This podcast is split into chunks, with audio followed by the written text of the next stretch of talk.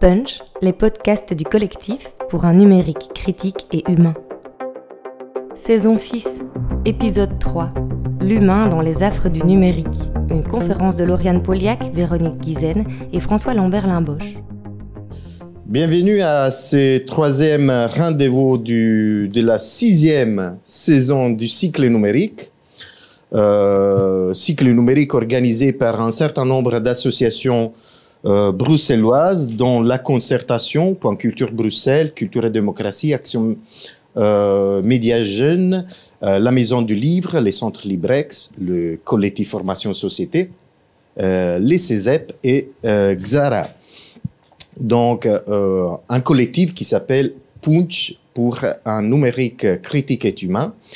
Et euh, on va aborder aujourd'hui euh, plusieurs questions euh, qui euh, sont ancrées dans, dans, dans, justement dans la sixième saison qui veut discuter, réfléchir, évaluer euh, l'impact du numérique sur différentes activités euh, quotidiennes des, des personnes, les travails, les différentes démarches, et, etc., etc. Avec moi, la voix off qu'on ne voit pas dans la caméra. Euh, donc moi, je suis la peau de la concertation. Avec moi, il y a Guillermo Kozlovski de, du CFS.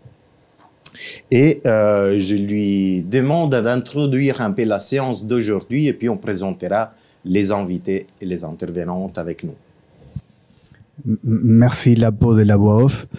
Euh, alors, cette euh, rencontre s'inscrit, comme tu le disais tout à l'heure, dans un cycle qui est en place depuis déjà cinq ou six ans et euh, qui avait commencé avec l'idée que euh, le numérique euh, était un enjeu qu'il fallait prendre en compte.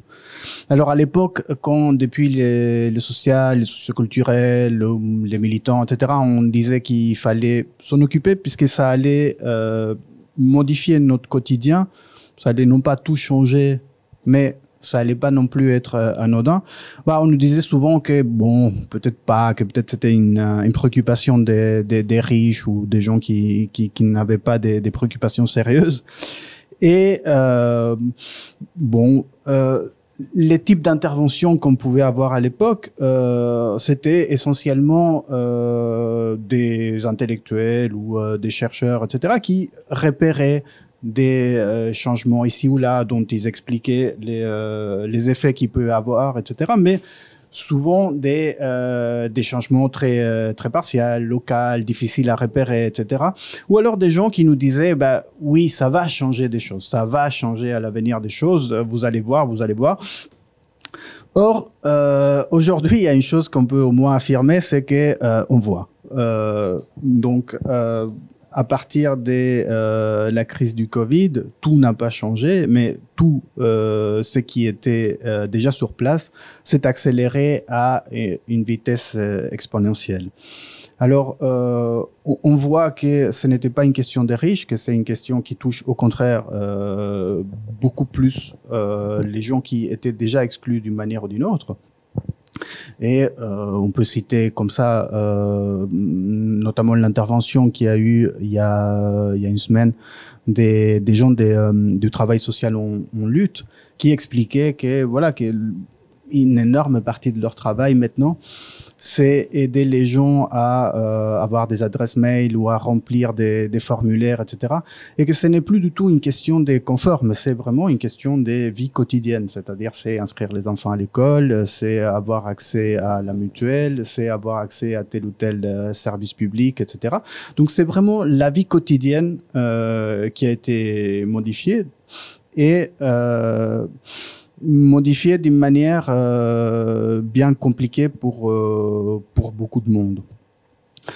On voit aussi, euh, et, je pense que c'est intéressant à, signaler, que maintenant que le numérique est tellement les quotidiens, euh, il, il, commence à devenir pensable aussi pour toute une catégorie des gens dont on pensait que l'appétit pour le numérique allait être infini, c'est-à-dire notamment les jeunes urbaines, etc., qui commencent à nous dire bon bah là, quand même euh, il y a un peu ras-le-bol de numérique, ou en tout cas euh, moi il y a des choses euh, sur lesquels il vaut mieux qu'il n'y ait pas de numérique ou les numériques euh, nous prend la tête là-dessus, etc.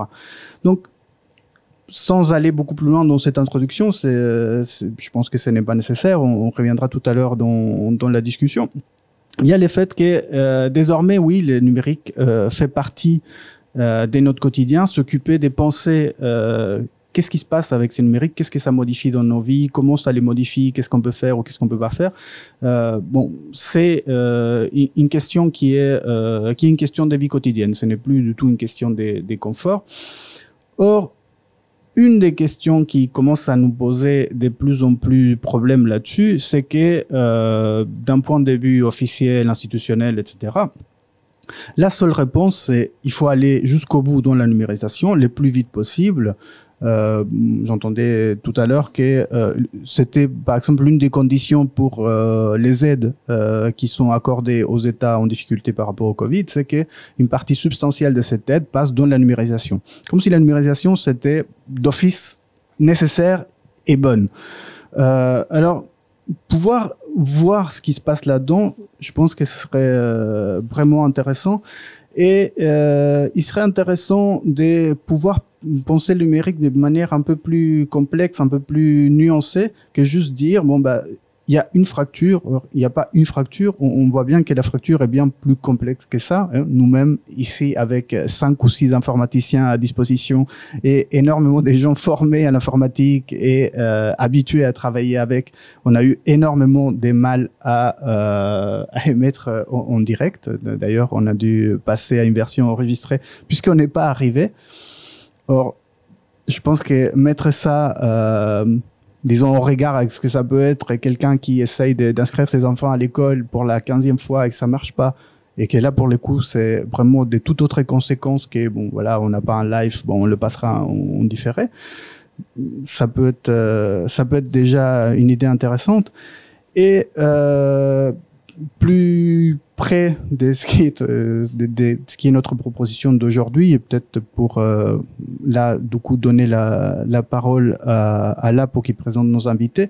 Je crois que une autre des solutions qui a été donnée massivement, c'est euh, bon, d'une part dire on va financer du matériel, et d'autre part faites des ateliers informatiques. S'il y a des problèmes, faites des ateliers informatiques, formez les gens.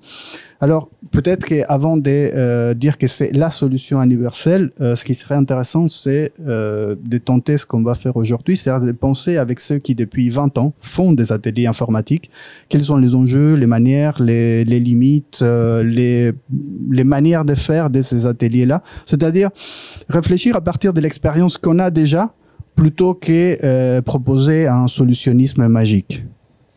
Voilà, merci Guillermo. Donc, ce rendez-vous d'aujourd'hui s'appelle L'humain dans les, affres du numérique.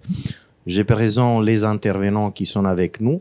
Euh, Lauriane Poliac, coordinatrice euh, des activités du réseau Caban, c'est-à-dire le collectif des acteurs bruxellois de l'accessibilité numérique, un réseau qui fédère les acteurs des terrains de l'inclusion numérique et qui a développé une expertise dans la vulnérabilité euh, numérique, les solutions pour y remédier.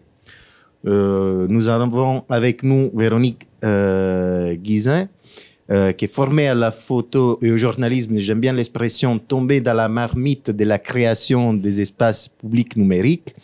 Ben, euh, il a actuellement, il gère, il coordonne l'EPN de Saint-Gilles, l'atelier du web, mais contribué à structurer euh, ces réseaux. Et euh, avec nous aussi, il y a François Lambert Lamboche, qui est échevin de l'action sociale de l'emploi des seniors et des nouvelles technologies à UCL. Et, et, qui développe la politique d'inclusion numérique à l'échelle euh, de sa commune. Et malheureusement, à cause des couacs euh, que l'on a eu d'un point de vue technique, on n'est pas... Euh, mm, Renaud Ziegler, euh, informaticien de, de formation euh, depuis 20 ans dans le secteur associatif et non marchand, et qui reprend la coordination et l'animation de l'EPN du Centre culturel des Verts en septembre 2020. Malheureusement, il ne peut pas être avec nous. Mais euh, voilà, je peux déjà euh, lancer une première question qui, je pense, intéressera beaucoup les gens. Et, je la lance en, m'adressant directement à, Véronique. qu'est-ce que c'est un EPN, d'où vient l'idée et quelle est euh, l'évolution de ces espaces publics numériques? Alors je me démasque, c'est un peu plus simple pour parler. Euh, alors en EPN, euh, qu'est-ce que c'est? Eh bien c'est un espace public numérique. Hein Donc c'est un espace dans lequel il y a du public et du numérique.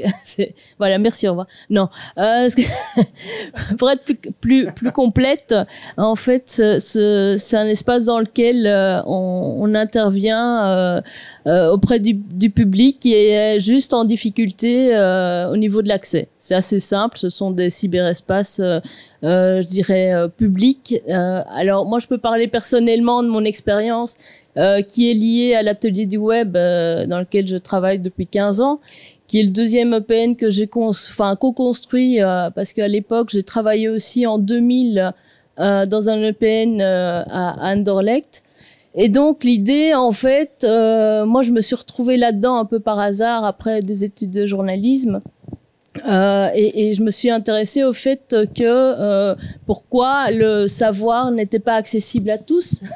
et donc l'idée de transmettre effectivement, euh, d'enseigner cet outil qui était magique à l'époque en 2000 euh, auprès du public, qui était Internet. Waouh, grosse révolution.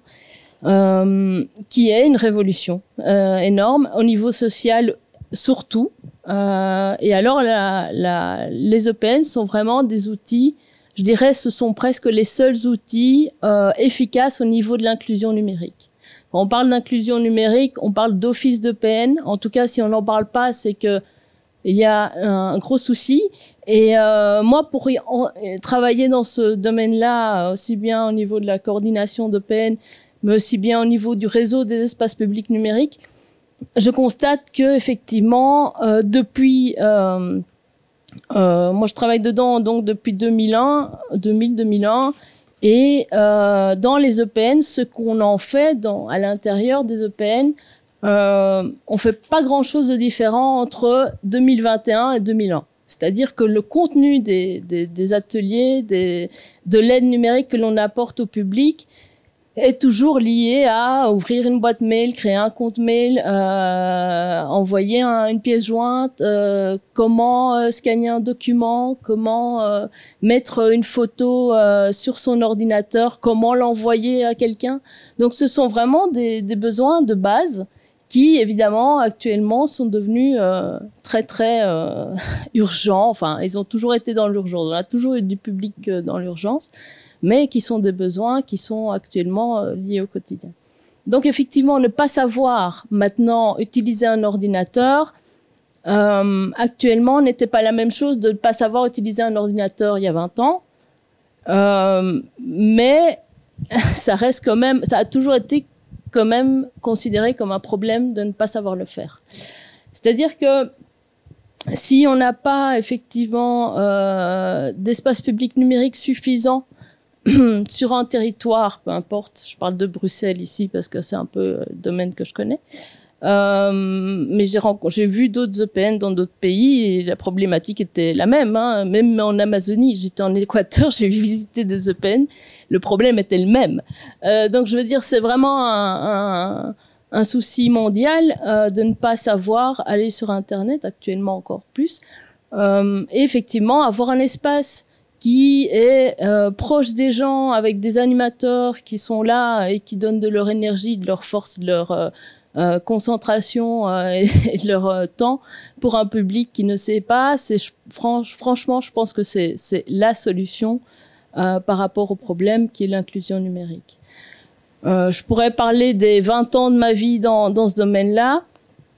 Maintenant, je pense que les EPN sont de plus en plus visibles. Euh, on y travaille avec euh, Lauriane beaucoup euh, sur le réseau Cabane.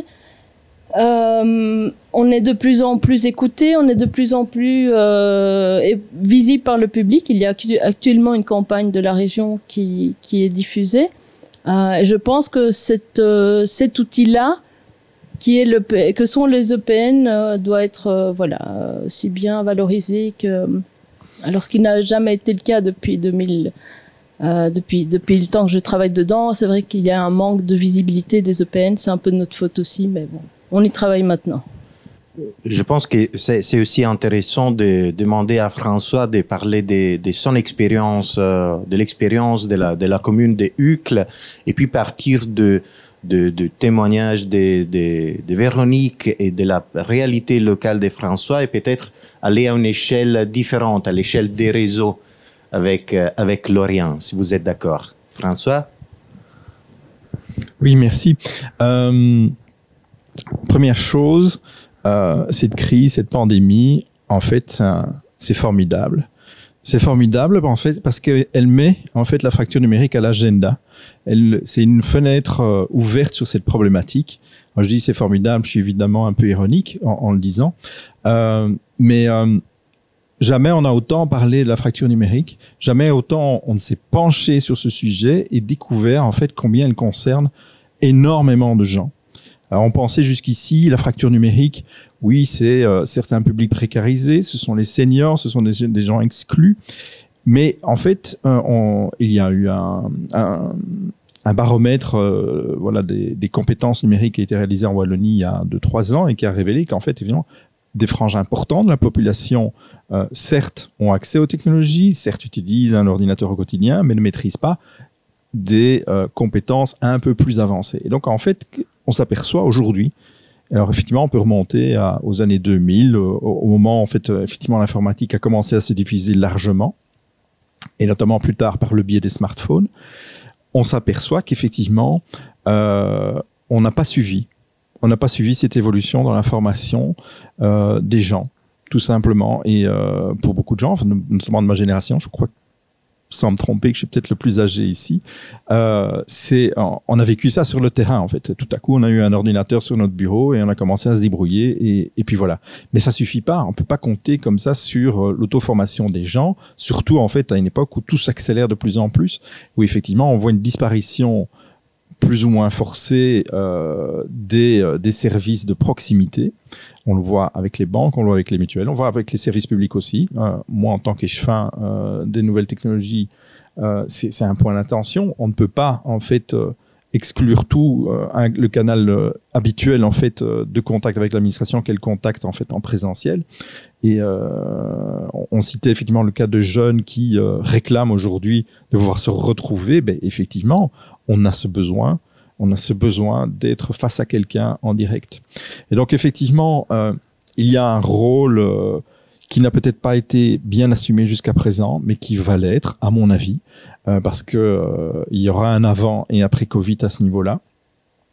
C'est de dire effectivement, maintenant, il faut accompagner et offrir au public euh, qui a un souci avec l'informatique, avec les, usages numériques, la possibilité de, de, de, monter à, bord de ce train qui, euh, qui avance euh, un peu de manière aveugle, en fait, sans se rendre compte qu'effectivement, c'est un défaut, c'est un défaut des gens qui sont à la conception des, des applications, etc., c'est que pour eux, tout paraît naturel et puis qu'ils ne se rendent pas compte qu'effectivement, ils excluent involontairement des publics de l'usage en fait euh, de ce qu'ils peuvent apporter parce qu'en fait il faut pas non plus exclure le numérique le numérique apporte concrètement des solutions de facilité. Euh, je pense que euh, beaucoup de gens ici euh, ne retourneraient pas euh, au guichet d'une banque pour retirer 50 euros. C'est le, la même problématique. Et donc, on, on, est face à des, bienfaits, enfin des acquis du numérique qui effectivement participent à faciliter la vie quotidienne, mais on, on, doit faire attention. et ce qu'on n'a pas bien fait jusqu'à présent, il faut le dire, à effectivement permettre à chacun d'accéder. C'est une question de démocratie en fait, tout simplement. C'est cet accès au numérique, qu'il soit financier ou qu'il soit surtout sur le plan des compétences. Merci. Et, justement, entre la théorie et la pratique, euh, il y a une fracture. Euh, et une fracture qui a apparemment plusieurs définitions, plusieurs degrés. Euh, et donc, je demande justement à, à, Lorient de partager déjà une vision d'ensemble différent EPN et peut-être nous éclaircir par rapport à ces définitions. Et je lance une petite phrase qui nous a, pour euh, en discuter après, qui nous a un peu, euh, voilà, euh, intrigué et inquiété pendant nos réunions de préparation. Et c'est la phrase, je pense, dans dans le- les baromètres d'inclusion numérique publiés par la Fondation Roi euh, Baudouin, c'est que les 32% des Belges manquent, manquent des compétences numériques. Voilà. Déjà, la formulation de la phrase est particulière, mais j'ai- je te donne la parole, Lauriane. Merci. Voilà, merci. Euh, donc effectivement, euh, on estime que 32% des Belges manquent de compétences numériques. Euh, et en fait, ça, c'est lié à ce qu'on appelle du coup la fracture numérique. En fait, c'est un terme qui est calqué sur le terme de la fracture sociale. Sauf que en fait, le terme fracture numérique est de moins en moins adapté. En fait, la fracture numérique, c'est un phénomène assez complexe avec plusieurs degrés en fait de fracture. Euh, du coup, on peut plutôt parler de vulnérabilité numérique ou d'exclusion numérique. C'est un petit peu plus approprié maintenant. Euh, et en fait, euh, on distingue du coup plusieurs, plusieurs nuances dans cette fracture numérique. Donc la première, c'est l'accès. C'est-à-dire, on parle de, de, de personnes qui n'ont absolument pas accès à Internet ou à un ordinateur. Ça, on estime que ça concerne 8% des citoyens en Belgique. Et donc, du coup, les espaces publics numériques sont des lieux privilégiés pour avoir un accès. Euh, mais à ces 8% de personnes qui n'ont pas du tout accès à Internet et à un ordinateur, on a aussi euh, le fameux 32% de personnes qui n'ont pas les compétences euh, de base. Et donc, en fait, là, on parle de personnes qui ont du coup un smartphone ou un ordinateur et une connexion Internet, mais qui ne savent pas assez bien s'en servir pour être intégrés dans la société numérique. Donc, c'est-à-dire, euh, c'est des gens qui, par exemple, bah, comme on voit dans les EPN, euh, ne savent pas envoyer un email tout seul, euh, n'ont pas de boîte mail, n'arrivent pas à se créer un compte eux-mêmes. Euh, donc, ils ont un outil formidable, mais ils savent pas l'utiliser. Et en tout cas, du coup, cet outil ne leur permet pas d'accéder maintenant par exemple, au marché de l'emploi, qui est très fortement, de plus en plus conditionné à la maîtrise des outils numériques, ne serait-ce que pour sa recherche, pouvoir créer un compte sur, sur Actiris, pouvoir regarder des offres en ligne, pouvoir faire des candidatures en ligne. Si on ne sait pas maîtriser l'outil un minimum, c'est absolument impossible d'accéder à une grosse partie du marché de l'emploi. Et donc, du coup, on se retrouve avec, euh, avec de plus en plus de personnes qui, à divers degrés, euh, n'arrivent pas à maîtriser l'outil, à des degrés plus ou moins sévères, euh, à tel point que maintenant, on parle même d'un troisième degré qui, lui, concerne l'accès au droit. Donc, c'est vraiment un, aspect très important. C'est-à-dire que maintenant, bah, de plus en plus de démarches sont dématérialisées. Il faut pouvoir euh, accéder aux services publics en ligne, euh, ne serait-ce que par exemple pour déclarer ses impôts ou pour faire une demande d'aide au CPS. Maintenant, il faut passer euh, de plus en plus en ligne, surtout depuis le Covid où, les guichets sont fermés. Et, du coup, on se retrouve avec des personnes qui maîtrisent le numérique, mais qui malheureusement ne le maîtrisent pas assez pour pouvoir accéder efficacement à ces droits. Et donc le problème tient, en partie au fait que, comme le disait François, les applications euh, et la digitalisation des services publics ont été faites par des personnes qui connaissent très bien l'informatique, qui connaissent très bien le langage administratif et pour qui c'est assez simple de remplir un formulaire. Et donc du coup, ça devient crucial de pouvoir tester en fait les applications euh, privées, donc les services bancaires, euh, comme les applications publiques auprès de publics qui qui ont un accès au numérique, mais qui ne maîtrisent pas forcément toute la complexité du numérique pour que euh, vraiment le plus possible de citoyens puissent y avoir accès. Euh, et donc, euh, et donc au niveau de, au niveau des, structures d'aide pour les citoyens pour accéder à leurs droits et à leur accès au numérique, donc il y a les espaces publics numériques qui sont les, meilleurs outils. Et donc à Bruxelles, on compte une vingtaine d'espaces publics numériques, enfin une trentaine d'espaces publics numériques. Euh, L'offre est assez euh, diverse selon les communes. Euh, Il y a des communes qui disposent d'un EPN communal comme à Saint-Gilles ou à Uccle, et des communes où l'accès au numérique est un petit peu plus difficile. Et à Bruxelles, ce qui est très spécifique, c'est que les espaces publics numériques sont extrêmement divers, c'est-à-dire qu'on a des structures communales, et on a aussi des EPN qui, ont, qui sont apparus dans des ASBL, c'est-à-dire que par exemple, vous avez une ASBL qui faisait une école de devoirs et qui constatait que leurs élèves avaient besoin d'un accès au numérique euh, pour pouvoir justement euh, étudier correctement, pour pouvoir avoir une chance plus tard sur le marché de l'emploi. Et donc, euh, des structures comme des écoles de devoirs ont créé des espaces publics numériques pour leurs élèves, ensuite pour les parents d'élèves, ensuite pour les habitants du quartier. Et donc, à Bruxelles, ce qui est très intéressant, c'est que les espaces publics numériques répondent vraiment à des besoins locaux qui ont émergé à partir du public Et du coup, on a des espaces publics numériques de, de grande qualité au niveau de leurs relations euh, avec leur public, parce que c'est un public qu'ils connaissent très bien euh, depuis des années. Même quand le PN est nouveau, la SBL connaît le public depuis longtemps. Et du coup, c'est euh, une force euh, à Bruxelles. Euh, merci, Lorient. Je ne sais pas si tu as des commentaires, euh, Guillermo. Bah, peut-être euh, plus une question que- que- que- qu'un commentaire pour essayer euh, justement de désagréger un peu cette espèce d'énorme amalgame qu'on appelle le fracture numérique qui mm, commence à devenir un peu contre-productif, non? Parce que ça, devient simplement, oui, je veux, on, on oublie maintenant. Euh, euh, non, donc peut-être euh, essayer de, de défaire un peu ce- cette espèce de nœud monstrueux qui est l'idée des fractures numériques qui, pour finir, est, est juste une manière de désautoriser les gens, c'est-à-dire voilà, vous êtes du mauvais côté de la fracture numérique, euh, vous n'avez pas les compétences qu'il faut, donc euh, euh, bon, c'est votre problème. Et euh, tu vois, quand on disait avec là pour la, la question de formuler en termes de qui a des manques, des manquements euh, en termes des compétences numériques ou euh, il y avait un un, un projet, je ne sais pas s'il a été adopté en, en Wallonie, c'est un, Antoinette Roubrois qui en parlait, qui était des, euh, de parler des manques de maturité numérique, c'est-à-dire qui est, qui, est, qui est un truc euh, quand même relativement monstrueux, parce que c'est euh, vous n'êtes plus un adulte si vous ne savez pas envoyer un mail, euh, c'est pas rien en fait. Hein. C'est-à-dire que revenir à l'idée que certaines personnes ne, ne sont pas des citoyens à part entière parce que euh, ils ont comme par exemple maintenant en fait Napoléon bah, c'est exactement ce que les codes Napoléon, napoléoniens disaient des femmes. C'est-à-dire que ils étaient des, éternellement des enfants. Donc revenir au code napoléonien euh, ça fera peut-être plaisir au président voisin euh, euh, ça semble un peu un peu bizarre cette histoire des, des, des fractures numériques.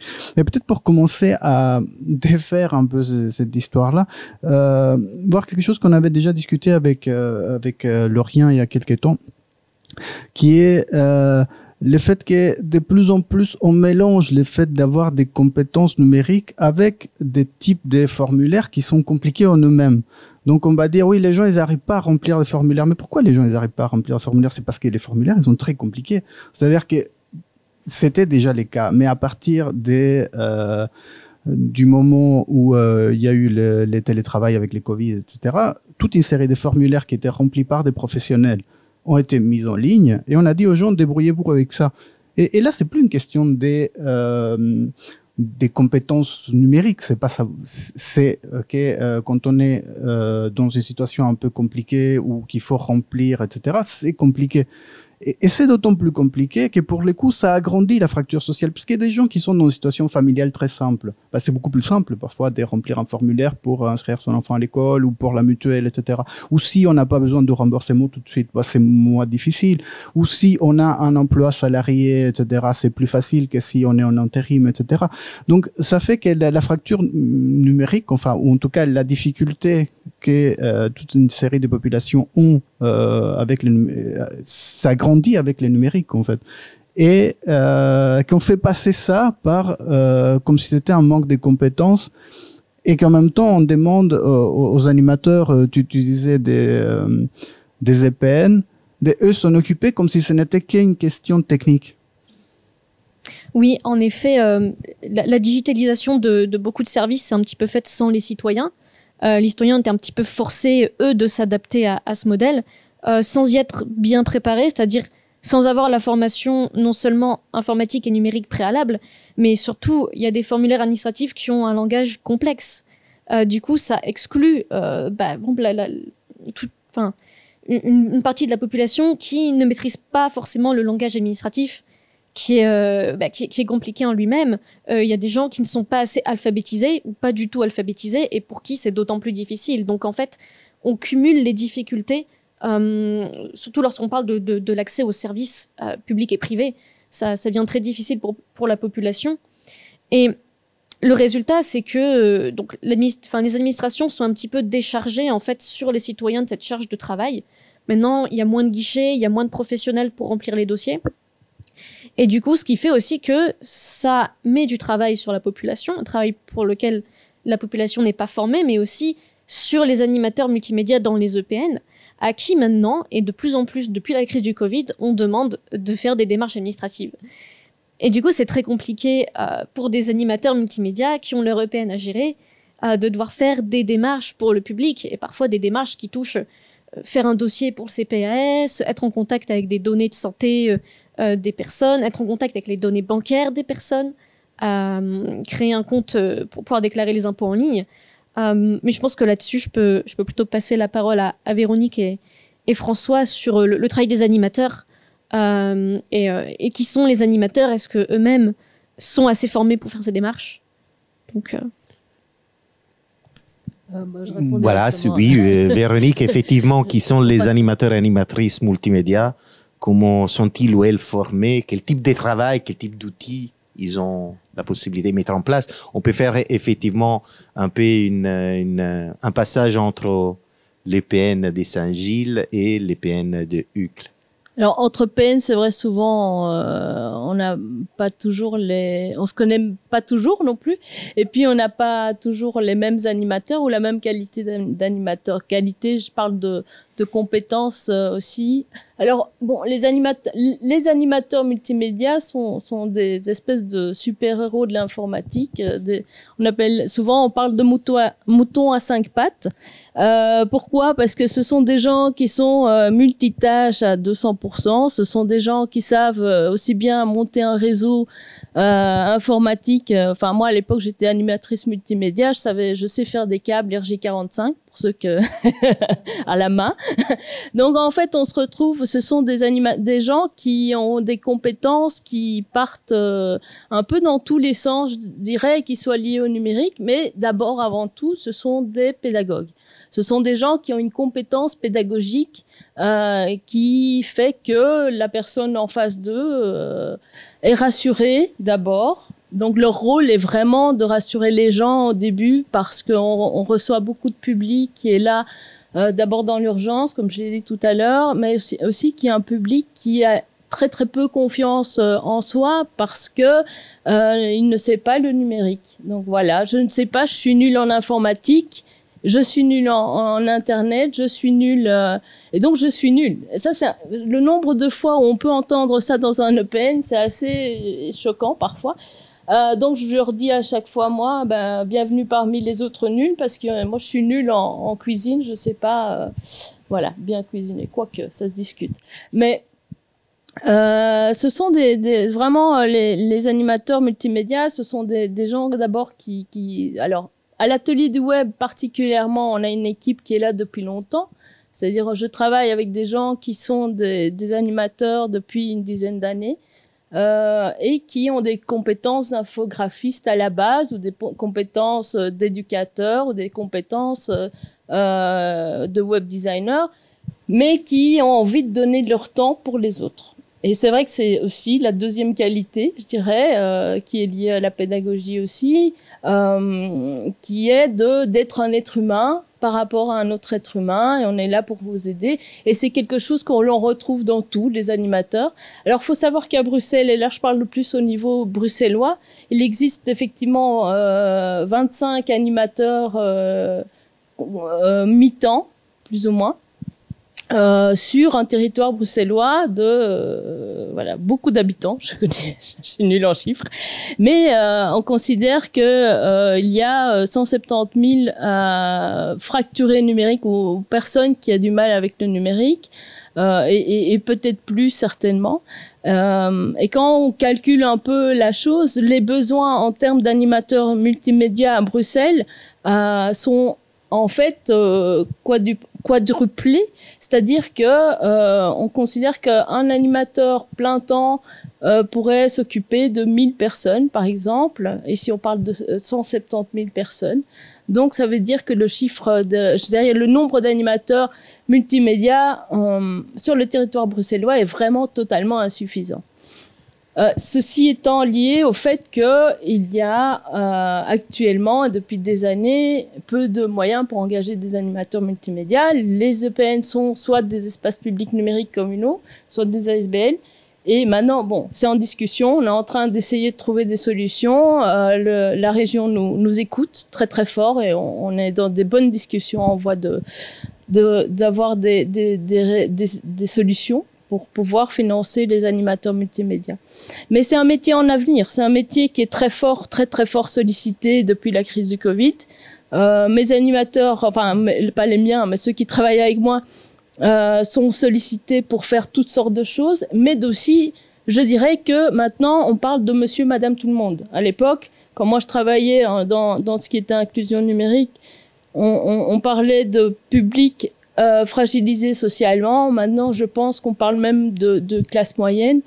Euh, donc c'est vraiment pas lié aussi euh, uniquement à, des compétences, à une problématique sociale, enfin de financement. C'est aussi lié à un problème d'apprentissage. Et je pourrais parler des jeunes qui maintenant effectivement sont euh, aussi de plus en plus fracturés numériquement. Et on ouvre la porte beaucoup aux jeunes actuellement parce qu'ils ont pas toutes les compétences pour utiliser un ordinateur. Souvent, ils n'ont même pas eu l'occasion dans leur vie d'utiliser un ordinateur. Une tablette, oui, un smartphone, oui, mais un ordinateur, non, parce qu'ils n'en ont pas eu, tout simplement. Voilà. Et, et justement, ben, avant de passer la parole à, à François, j'ai une petite curiosité euh, qui me vient à l'esprit juste, juste maintenant. C'est quoi les parcours d'un animateur ou d'une animatrice multimédia? En général, j'imagine que c'est, comme tu as dit, c'est un métier euh, qui est en train de, de se structurer, et, mais j'imagine qu'il y a un parcours privilégié pour y arriver. Alors, il existe un centre de formation à Bruxelles qui est CEF 2000 qui, qui, qui forme des animateurs multimédia. Euh, il existe aussi des, des ASBL comme Fobagra et Max Vezetoué qui sont des ASBL qui forment des animateurs multimédia euh, euh, qui sont au départ des articles 60 et puis deviennent animateurs multimédia, ils les mettent sur le terrain. La majorité des animateurs multimédia que je connais qui, sont restés dans le, métier parce que beaucoup bougent aussi, hein, ce sont des gens qui restent pas plus d'un an ou deux ans vu qu'il n'y a pas de financement pour les payer, donc ils bougent ou alors ils bougent d'EPN en EPN, ça aussi. Euh, et en général, ce sont des profils euh, de, ce sont des personnes qui ont déjà travaillé avant, qui ont déjà un métier en main, euh, qui ont déjà une expérience souvent et qui veulent se recycler dans le temps pour les autres. Il y a un côté bénévolat derrière. Souvent, par exemple, à l'atelier du web, nous, on a formé une vingtaine de bénévoles en 15 ans d'ouverture. On a formé une vingtaine de bénévoles. Ce sont tous des gens qui ont voulu donner de leur temps. Et au niveau des compétences euh, ou des diplômes, effectivement, ils, ils, ils ont, je dirais, euh, déjà une compétence solide ou un diplôme euh, pas très élevé non plus, mais, mais qui, qui fait en sorte qu'ils savent travailler dans un métier mmh. et, et, connaissent le monde du travail. Donc très bien, là, c'est vraiment euh, des, des, des, personnes qui, qui soignent l'humain dans le numérique plutôt que soutenir la démarche numérique. Et justement, peut-être juste, euh, il y a une question parce que c'est un tout petit peu lié à ça.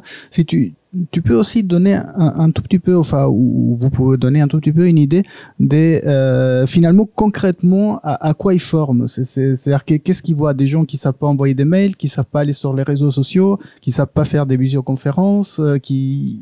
Alors ça, ça va vraiment, euh, ça dépend des EPN aussi, hein, mais euh, à l'atelier du web, on va vraiment de niveau de base. Donc quand je parle de niveau, niveau de base, pardon, c'est clavier, souris. Euh, et puis jusqu'à avoir un email, envoyer un email. Une fois que cette personne sait envoyer un email, je dirais qu'il peut un peu se débrouiller en informatique. Sauf que maintenant, les compétences, comme elles sont beaucoup plus larges, on, transforme un peu nos modules de formation euh, à des modules un peu plus poussés. Donc c'est le partage de dossiers, le cloud. Euh, euh, même peut-être la modification d'image, donc tout ce qui est photo, je dirais pas Photoshop, je l'ai dit, Photoshop, InDesign, etc.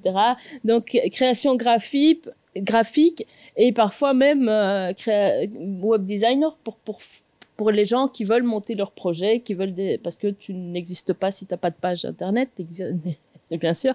Et donc, euh, maintenant, effectivement, on a euh, des compétences qui sont, je dirais, euh, de plus en plus larges. Et c'est vrai que Lauriane en a parlé. La difficulté des animateurs multimédia actuellement est aussi de devoir faire des choses qui au départ ne devaient pas faire avant. Et, et, et avec des publics de plus en plus larges, de plus en plus variés. On en est à, devoir passer une heure euh, sur euh, une personne qui a un problème euh, avec son smartphone à euh, passer avec euh, une heure avec quelqu'un qui doit euh, envoyer son dossier de candidature pour un projet ou alors pour pouvoir postuler. On parle même de faire du CV, des, des- travaille sur euh, tout ce qui est euh, l'emploi, mais euh, faire des CV avec du de l'InDesign ou du Photoshop ou voilà des, des, des outils graphiques. Donc en fait, on demande des compétences au public qui sont de plus en plus précises aussi, pointues. Mais alors les animateurs multimédia, eux, effectivement, doivent élargir leur leur panel. Récemment, l'année passée, on a travaillé beaucoup sur la programmation auprès des dans, les écoles. Donc le code pour les enfants, c'était la grosse mode avant l'arrivée du Covid. Le Covid a interrompu ce- ce- ce- ces actions-là. Pourquoi? Parce qu'il y avait l'urgence de revenir à envoyer un mail en pièce jointe. Donc on n'est même plus dans le codage. Là, c'est fini. Là, on l'a oublié. hein. On fait ça un peu pour faire un peu de robot. Mais on est dans les écoles. Nous, on nous demande de former les enfants je dirais plutôt en humanité, mais former les, les- les adolescents à euh, rédiger un Word, rédiger, euh, faire du PowerPoint et faire de l'Excel. Voilà. Et justement, à Uccle, et qui sont les personnes qui mènent les actions, qui sont les actions qui sont menées, comment vous abordez justement la question du numérique? Alors, c'est très vaste, hein, ça, comme question. Ah oui, c'est une question. voilà, Au, te au conseil communal, on, on a imposé de n'avoir qu'une question et une sous-question. Là, tu dépasses déjà. Désolé, bon. désolé. Euh, pas de souci. Euh, tout d'abord, revenir sur euh, les, les personnes qui jouent ce rôle d'intermédiation. Euh, à Uccle, en fait, on a eu l'opportunité d'engager quelqu'un qui était animateur de, de l'EPN. Pour dire d'où il vient, il était coach de tennis. Les aléas de la vie ont fait que euh, il s'est retrouvé au CPS et il a pu rebondir. Euh, il a euh, 62 ans, hein. donc c'est aussi euh, voilà, c'est aussi quelque chose dans son profil qui est particulier. Donc il a pu rebondir grâce en fait euh, au fait que le PN s'est ouvert. Il y a c'était en fin 2018 et donc il a fait son parcours là. Il s'est formé notamment via Fobagra, euh, qui est euh, l'opérateur de notre PN. Et aujourd'hui en fait il est en situation d'avoir retrouvé un emploi. Euh, il est en fait notre Monsieur PN, je vais dire. Euh, sa première qualité, c'est d'être euh, à l'écoute. Et c'est sa qualité d'accueil, en fait. C'est vraiment la personne qui incarne ce lieu. Et je pense que c'est essentiel face, effectivement, à un public qui arrive perdu, qui, des gens qui se considèrent comme nuls, des gens qui ont honte. Il y a une honte aussi à, dire, euh, à oser dire que je ne sais pas maîtriser, envoyer un mail, etc. Euh, et donc, la première chose à faire, c'est effectivement d'être là, simplement à l'écoute, d'avoir de l'em- l'empathie suffisante pour faire comprendre aux gens ben oui, euh, ça n'est pas grave. Oui, c'est considéré comme grave, mais il y a des solutions et on peut vous aider. Donc ça, c'est vraiment la, première chose à faire. Les EPN, effectivement, traitent de multiples contextes. De multiples contextes. Ici, à Uccle, il est né euh, pour euh, s'occuper essentiellement des euh, chercheurs et chercheuses d'emploi. Parce qu'il est, c'est un projet qui a été porté par la Maison de l'Emploi d'Uccle, et donc le, focus a été mis là-dessus. Mais on s'est rendu compte effectivement, et ça on, ça on le savait, je dirais, ça n'a pas, besoin de beaucoup d'études pour savoir que effectivement le, public qui est exclu numériquement, c'est aussi les personnes âgées, c'est aussi les femmes, c'est les, personnes qui ont un niveau faible de revenus, un niveau faible d'éducation, des personnes issues de l'immigration. Quand vous mixez tout ça, vous, avez le, ou la super, plutôt la super exclue, parce qu'effectivement c'est plutôt les femmes que les hommes euh, dans, certains milieux qui sont exclus du numérique. Euh, un point important pour ces personnes, et c'est vrai que ce qu'on leur demande, euh, c'est pas simplement, euh, je pense que euh, moi j'ai vu l'ouverture des premiers EPN effectivement dans les années 2000. Euh, c'était des lieux où on mettait des ordinateurs, on disait bah, qu'est-ce qu'on va en faire? Bah, Faisons des formations à Word pour, pour les retraités. On n'est vraiment plus du tout dans ce schéma-là. Et c'est vrai qu'effectivement, ne fût-ce que voilà, maîtriser clavier-souris, envoyer un mail, c'est des compétences de base. Mais on va beaucoup plus loin. On va beaucoup plus loin parce qu'en fait, on fait un rôle d'accompagnement. Euh, on fait de l'aidance numérique. Et il y a là, en fait, par rapport à ces personnels, euh, une question fondamentale, c'est en fait leur statut. Il n'existe pas encore, à ma connaissance, en Belgique, un statut qui organise en fait cette activité et qui organise et protège en fait ces travailleurs qui ont justement accès à des données à caractère personnel, euh, parce qu'inévitablement, mettons-nous à la place d'une personne qui a une difficulté, ne fût-ce que euh, faire un virement en ligne, ben, elle va demander, tiens, voilà, regarde, voilà, c'est là, voilà mon code, machin, euh, est-ce que tu peux le faire pour moi? Et donc la personne qui, qui doit jouer ce rôle, elle est dans une situation mais très inconfortable, dans une situation dans laquelle on ne devrait pas la mettre, c'est-à-dire d'avoir accès à des données personnelles et de savoir qu'est-ce que je fais de ça. En France, euh, le statut de l'aidant numérique a, été beaucoup étudié. Il y a des chartes qui encadrent cette activité. Je pense qu'on commence à travailler en Belgique là-dessus et c'est vraiment bienvenu. Euh, il y a des initiatives effectivement qui, euh, essaient effectivement de, cadrer ce métier qu'on découvre aujourd'hui et, et c'est vraiment un pas dans lequel il faut aller pour protéger à la fois la personne qui exerce son métier et à la fois la personne qui fait appel à son aide ça, c'est vraiment un, un, axe de travail, je pense, euh, qui doit tous nous, nous, mobiliser. Et donc, effectivement, euh, les situations pour lesquelles on vient dans un EPN sont extrêmement variées. Euh, que l'on soit chercheur d'emploi ou chercheuse d'emploi, ben, c'est effectivement pouvoir faire son CV, mais faire son CV et pouvoir expliquer comment faire un bon CV, ben, c'est c'est le rôle notamment de conseiller emploi. Euh, pouvoir effectivement introduire une démarche, euh, une démarche d'aide, euh, d'aide sociale, c'est le rôle d'un assistant ou d'une assistante sociale. Et je pourrais multiplier les exemples. On fait jouer à ces animateurs multimédia le rôle de différentes professions simplement parce que le moyen d'accéder au service est l'ordinateur. Euh, et donc ça, c'est vraiment, euh, c'est le, c'est un nœud qu'on doit résoudre, qu'on doit, qu'on doit dénouer dans, dans, pas dans les prochaines années, mais dans les prochains mois, je trouve. Mais du coup, euh, disons la, la, la perspective, en tout cas des, des, des beaux points de vue, la, la perspective des, des, des beaux points de vue, en, en, tout cas en tant que, que, que politique, serait plutôt des des donner un statut aux gens qui travaillent dans les EPN ou est-ce qu'il y a d'autres solutions? Parce que des faits, ce qui se passe mécaniquement, c'est pas tant qu'il euh, y a une fracture numérique euh, qui qui s'étend toute seule. C'est euh, quand dans la banque il y a plus euh, des guichets ou il y a plus des, des personnels qui travaillent à la banque et qu'ils mettent en ligne les mêmes formulaires qui étaient remplis avant par des travailleurs qui étaient payés par la banque et que maintenant c'est externalisé et que c'est, euh, disons, aux communes, à l'État, aux régions, etc., de financer des gens qui vont faire ces travails-là quand les différents services publics vont faire la même chose, quand les différentes institutions font la même chose, etc. Et est-ce que euh, la logique, c'est de dire, bon, bah, on, va financer un, un groupe des gens qui ne sont pas a priori formés pour ça et qui serait compliqué de former pour ça parce que former pour ça, c'est former pour tout.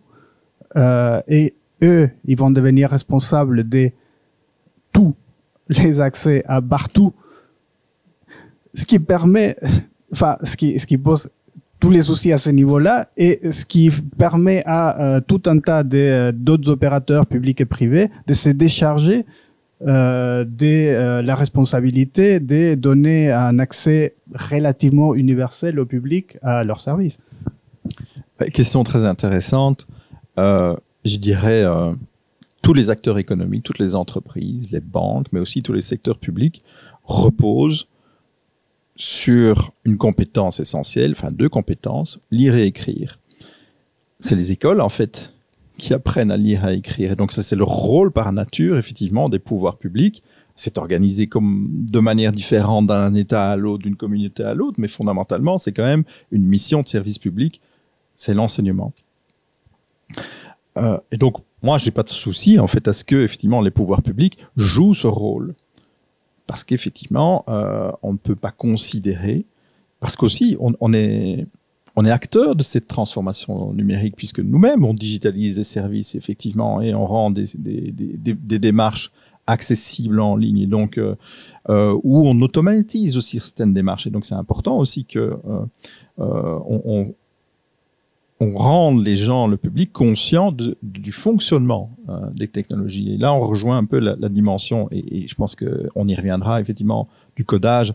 Le codage informatique, c'est pas juste apprendre à faire une ligne de code, mais c'est juste apprendre comment ça fonctionne en fait. Qu'est-ce que c'est un algorithme? Qu'est-ce que c'est un programme informatique? Qu'est-ce qui se passe quand je suis sur mon smartphone et que je suis sur Facebook, que, je fais une recherche Google? En fait, qu'est-ce qu'il y a là derrière? Et on ne sait pas en fait.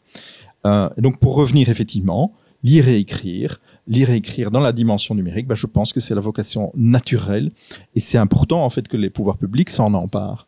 Euh, c'est essentiel parce que sinon en fait on entre dans une sorte de marchandisation euh, de, de cet accès et, euh, je pense pas que ce soit euh, en tout cas moi c'est pas ce que je ce que je souhaite en tout cas Oui, au niveau politique. Je, je comprends si vous dites euh, lire écrire et c'est c'est un peu ce qu'on essayait de distinguer tout à l'heure entre avoir accès au numérique et euh, remplir un formulaire très complexe d'une banque qui avant était rempli euh, par un travailleur de la banque. Non pas parce que la question était euh, que la personne qui s'adressait à ces, à, ces travailleurs euh, ne savait pas lire et écrire. Ça pouvait être le cas, mais ça pouvait être aussi parce que euh, après euh, bah, c'est compliqué. Enfin je veux dire ou, parce que euh, quand il faut remplir un papier pour le chômage et que la situation est compliquée parce qu'on a été en intérim en maladie etc ce qui est le cas justement des publics en difficulté et pas des des publics qui vont mieux là pour le coup ce n'est plus une question d'accès des bases là c'est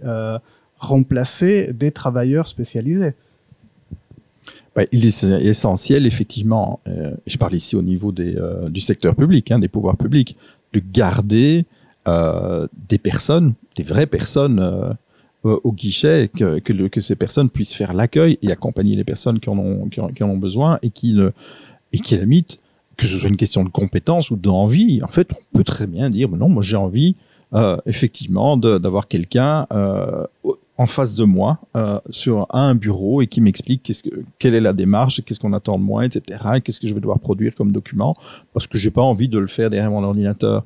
Et euh, on, tombe là effectivement un peu sur euh, sur les limites du numérique qui, ont bien été mises en évidence par cette pandémie, c'est qu'en fait on, a besoin et c'est parfois un peu trivial de dire que en fait je je parle- par exemple des personnes âgées, aller à la banque, aller à la poste, aller à la mutuelle on en pense ce qu'on veut, mais pour elle, ça fait partie en fait du lien social.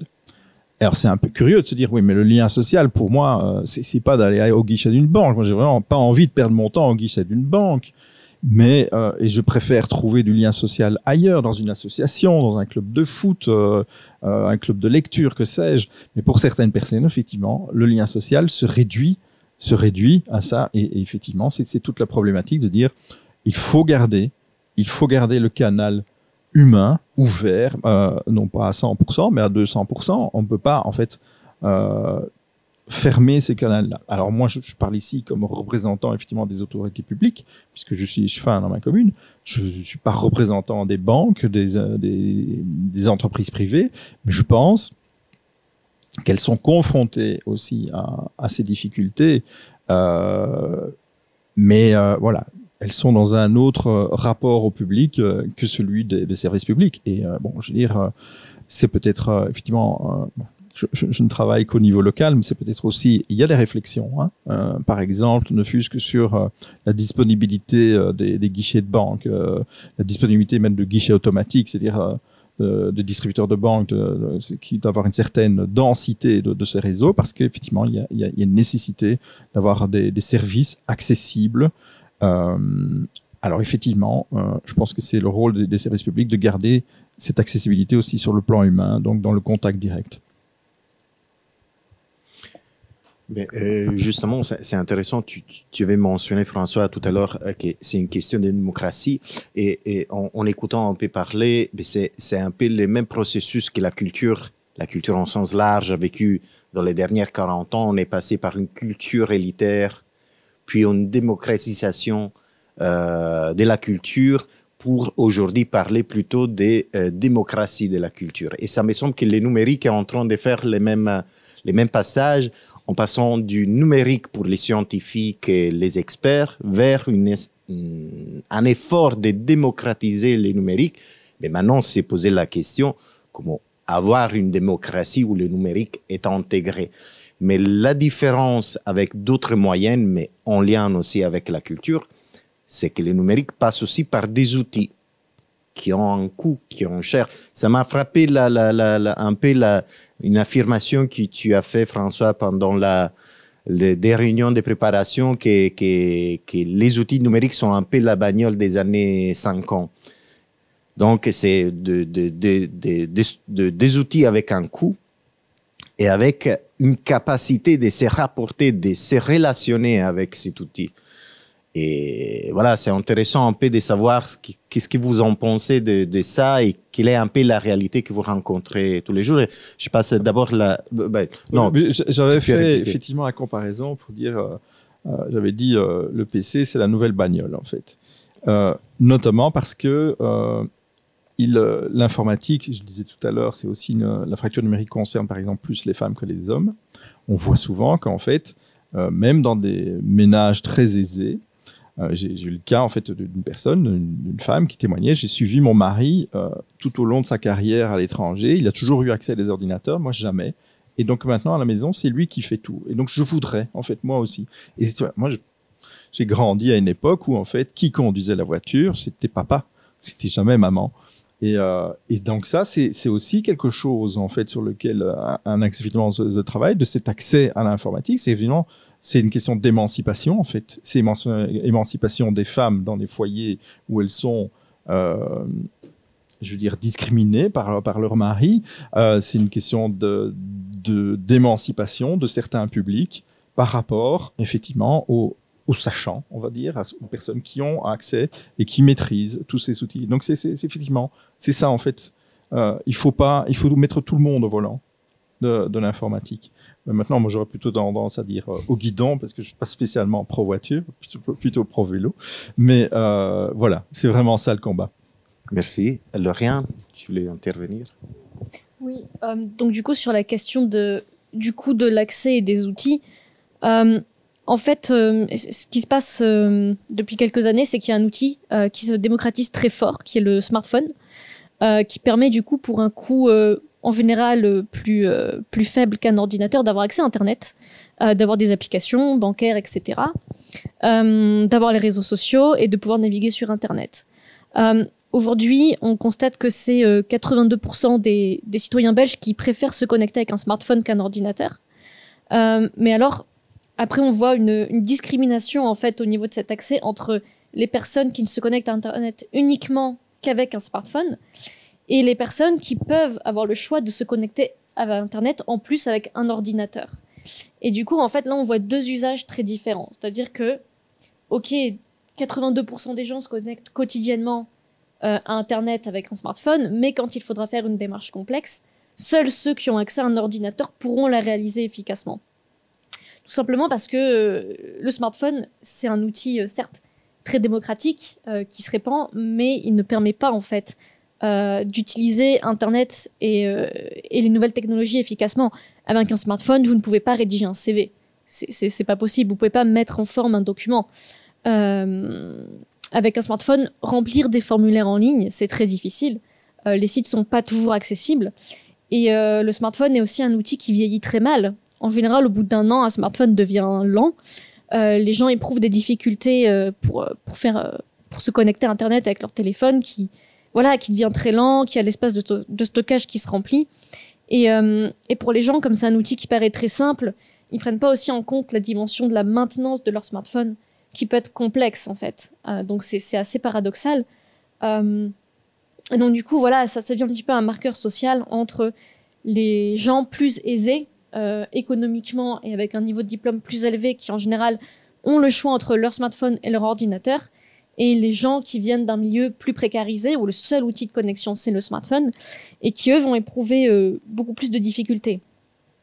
Après aussi euh, un smartphone c'est pas forcément un accès euh, si avantageux économiquement parce qu'il y a aussi le problème des forfaits mobiles. Avoir uniquement un smartphone et une connexion 4G ou 3G pour se connecter et pour faire toutes ces démarches et pour aussi en plus assurer pendant le Covid euh, l'école à la maison des enfants, avoir les enfants qui vont forcément vouloir regarder des vidéos sur le smartphone. Euh, avec ce type de forfaits qui, sont plutôt des forfaits bah, c'est un petit peu le court terme, donc c'est un petit peu le, mal des, catégories les plus précarisées. Euh, on a juste un forfait 4G limité et il va être extrêmement vite utilisé par toute la famille, par tous les divers usages. Et du coup, ça va être compliqué d'avoir accès à, un- à Internet de manière illimitée et de pouvoir faire tout ce qu'on doit faire sur Internet. Regarder un tuto pour pouvoir déclarer ses impôts, ensuite créer son compte, euh, se connecter. Ça va prendre beaucoup de connexions en fait, euh, beaucoup du forfait mobile. Et du coup, euh, les gens vont se retrouver soit à payer des frais de forfait supplémentaires, soit avoir une connexion tellement réduite qu'elle serait inutilisable. Et donc du coup, en fait, l'accès au numérique via le mobile est assez discriminant selon les milieux et selon les, les types d'usage. Donc, le smartphone je peux est un juste rajouter. Je vais rajouter par rapport au smartphone, effectivement, nous on a lancé l'année passée, euh, à la demande notamment de, des maisons de jeunes, on a lancé un système de prêt d'ordinateur portable pour les étudiants. Euh, c'est encore une, un des, des- de nombreux projets que qu'on lance euh, autour de l'inclusion numérique. En fait, il faut savoir qu'un EPN, dans un EPN, euh, il y, a, y, a, y a le centre de l'inclusion numérique. On essaye de réduire les, les, les, les- enfin, de, de résoudre le problème. Maintenant, on développe de plus en plus de projets autour qui sont plus des projets mobiles, des déplacements d'animateurs dans des, structures sociales ou des déplacements d'animateurs même euh, auprès des personnes à mobilité réduite. Donc maintenant aussi, euh, les animateurs ils deviennent mobiles. Et euh, mais par rapport au, au- au smartphone et, aux jeunes, on constate effectivement que ce que je disais tout à l'heure, toute une génération de jeunes commence à être sacrifiée parce qu'ils n'ont utilisé que le smartphone et ils n'ont aucune compétence informatique. C'est-à-dire que maintenant qu'ils se sont retrouvés avec le Covid enfermés chez eux à devoir faire leurs devoirs en ligne, euh, les profs se sont rendus compte que ah ouais, mais non seulement il faut que nous on soit vraiment top à ce niveau-là, mais en plus il faut qu'on demande à, à nos étudiants d'être euh, aussi compétents en informatique alors qu'ils n'ont jamais eu d'ordinateur. Il existe plein de jeunes de 13-14 ans qui n'ont jamais eu d'ordinateur chez eux. Tout simplement parce que les parents n'en ont pas eu les moyens ou parce que l'ordinateur appartient au père.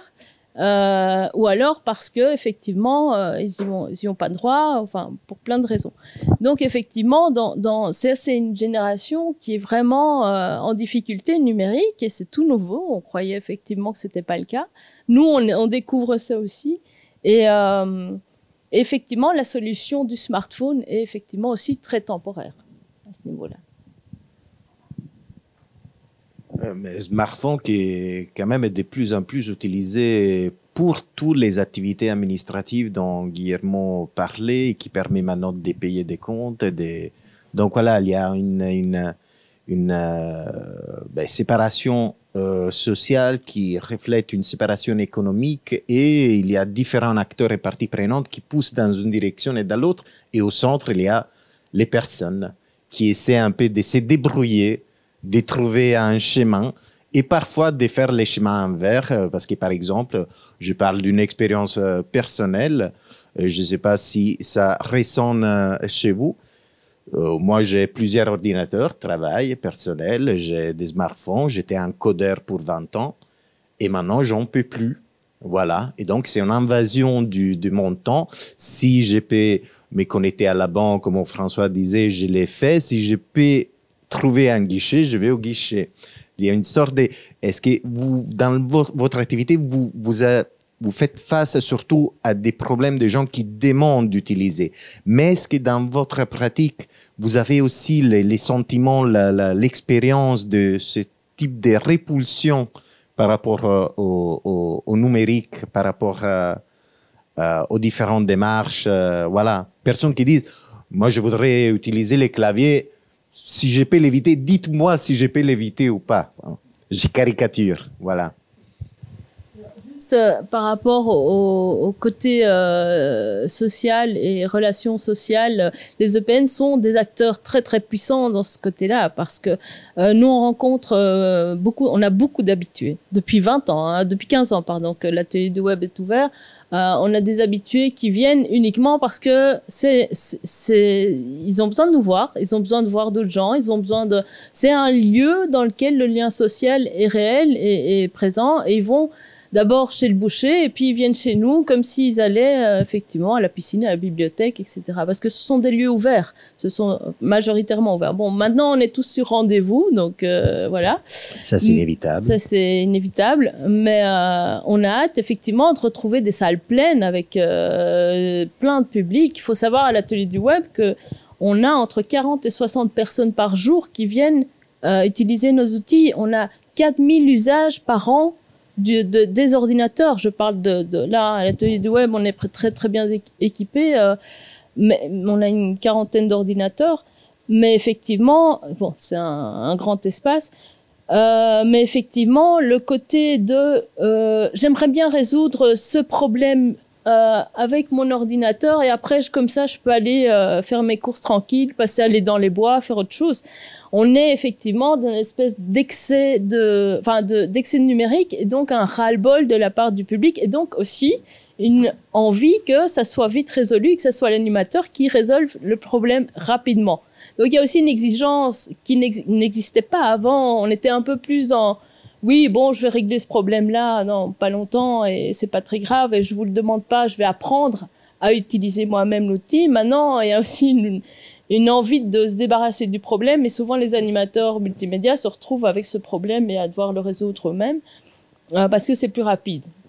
Donc, euh, il y a énormément de... Les rapports sont parfois aussi très stressants entre le public et les animateurs à cause de ça, espèce de, de truc où on, a, on est dans des, des, des cours, on n'a pas le temps, on doit faire d'autres choses et, et on en a surtout marre de l'écran et, ras-le-bol de cet outil. Et je pense qu'effectivement, les jeunes aussi sont très demandeurs de, décrocher leurs écrans et de retourner à l'école, mais bon, on y arrivera peut-être.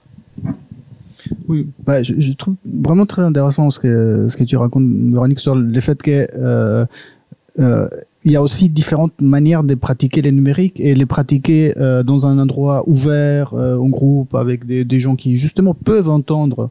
Parce que souvent on vante le numérique avec les faits de oui tu peux être tout seul et les faire chez toi quand tu es dans ta cuisine mais peut-être tu n'as pas envie de, de, passer tout ton temps tout seul dans ta cuisine et je crois qu'on commence à se rendre compte que c'est sympa des fois et puis des fois c'est aussi euh, sympa d'être ici. Donc par exemple bon aujourd'hui on a fait l'effort de venir tous ici et, je crois qu'on n'aurait pas la même discussion si on était chacun dans sa cuisine avec un ordinateur que euh, ici euh, avec enfin voilà avec les, techniciens nous des savoirs etc on dirait pas les mêmes choses on penserait pas pareil. C'est à dire qu'il y, a quand même quelque chose on commence à se rendre compte qui vraiment on pense avec les corps, on pense aussi euh, là où on est. Et, euh, et, et, ça je crois que, que c'est une piste à travailler aussi, c'est-à-dire que c'est pas juste euh, par hasard ou parce que euh, les gens n'arrivent pas à se débrouiller chez eux, du coup ils vont dans un espace numérique, mais euh,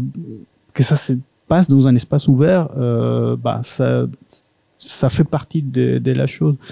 Et il y a une deuxième question, euh, peut-être tu, tu, dis euh, bon quelque part les gens aussi commencent, enfin les animateurs à un moment donné aussi commencent à en avoir ras-le-bol. Les gens en ont ras-le-bol aussi de remplir ces choses-là.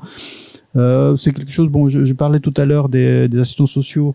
C'est une chose aussi qui commence à, à rencontrer, c'est-à-dire qu'ils en peuvent plus euh, des, des, des, ces démarches numériques infinies, de euh, passer des plombes euh, à, à, envoyer des mails, à recevoir des codes de vérification, à retenter de, de remplir un formulaire, etc. On avait discuté il y a quelques temps aussi avec des gens dans une maison de, de santé mentale qui nous disaient littéralement les gens ils deviennent fous parce qu'ils essayent 15 fois, etc. Et ils viennent dans des étapes pas possibles. Bah, et ce qu'on essaye, c'est de, de, remplir avec eux euh, tel ou tel formulaire? Parce que voilà, ils sont pas plus fous que, que, les autres.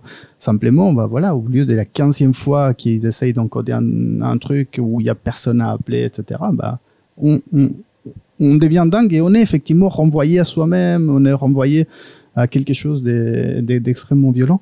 Mais du coup, euh, qu'est-ce que, enfin, comment ça se passe? Qu'est-ce que vous envisagez de faire aussi avec cette nouvelle réalité? Est-ce qu'à un moment donné, par exemple, il sera question que les espaces numériques ils, ils renvoient que bon, voilà, il y a des choses euh, voilà, bah, que la banque, euh, c'est sa responsabilité de mettre un travailleur qui fasse ça. C'est son boulot, c'est pas les nôtres.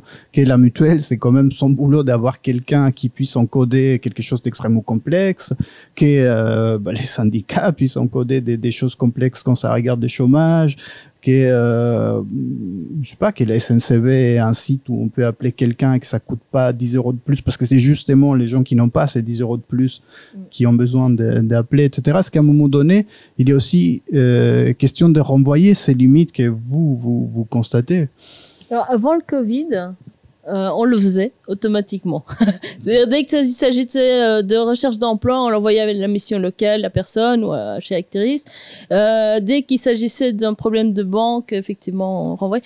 Maintenant, depuis le Covid, on a, on a limite plus le choix. C'est-à-dire qu'on doit répondre comme il y a toujours ce côté urgence qui est ar- arrivé aussi dans ce, moment particulier. Je pense que à la limite, on, on, on, se, nous-mêmes, on se, on se dit, on va se- s'en occuper parce que ce sera trop compliqué pour la personne d'avoir quelqu'un au téléphone, de contacter une personne, de rencontrer quelqu'un. Enfin, et donc on s'est dit bon ben on le fait nous-mêmes et c'est plus simple. Soit on est des espèces de, de voilà. Et alors ça nous arrive souvent hein, d'appeler tel service, euh, même si on travaille dans une administration communale. Parfois nous-mêmes on a du mal à avoir la personne euh, qu'il faut.